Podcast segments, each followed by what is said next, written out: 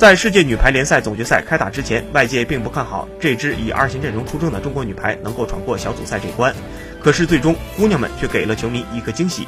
七月七日下午结束的三四名决赛上，中国女排三比一力克土耳其女排，摘得了最后的季军。这样的成绩无疑超出了人们的期待，尤其是三四名决赛，球队成功复仇此前在小组赛击败自己的土耳其女排，让人倍感提气。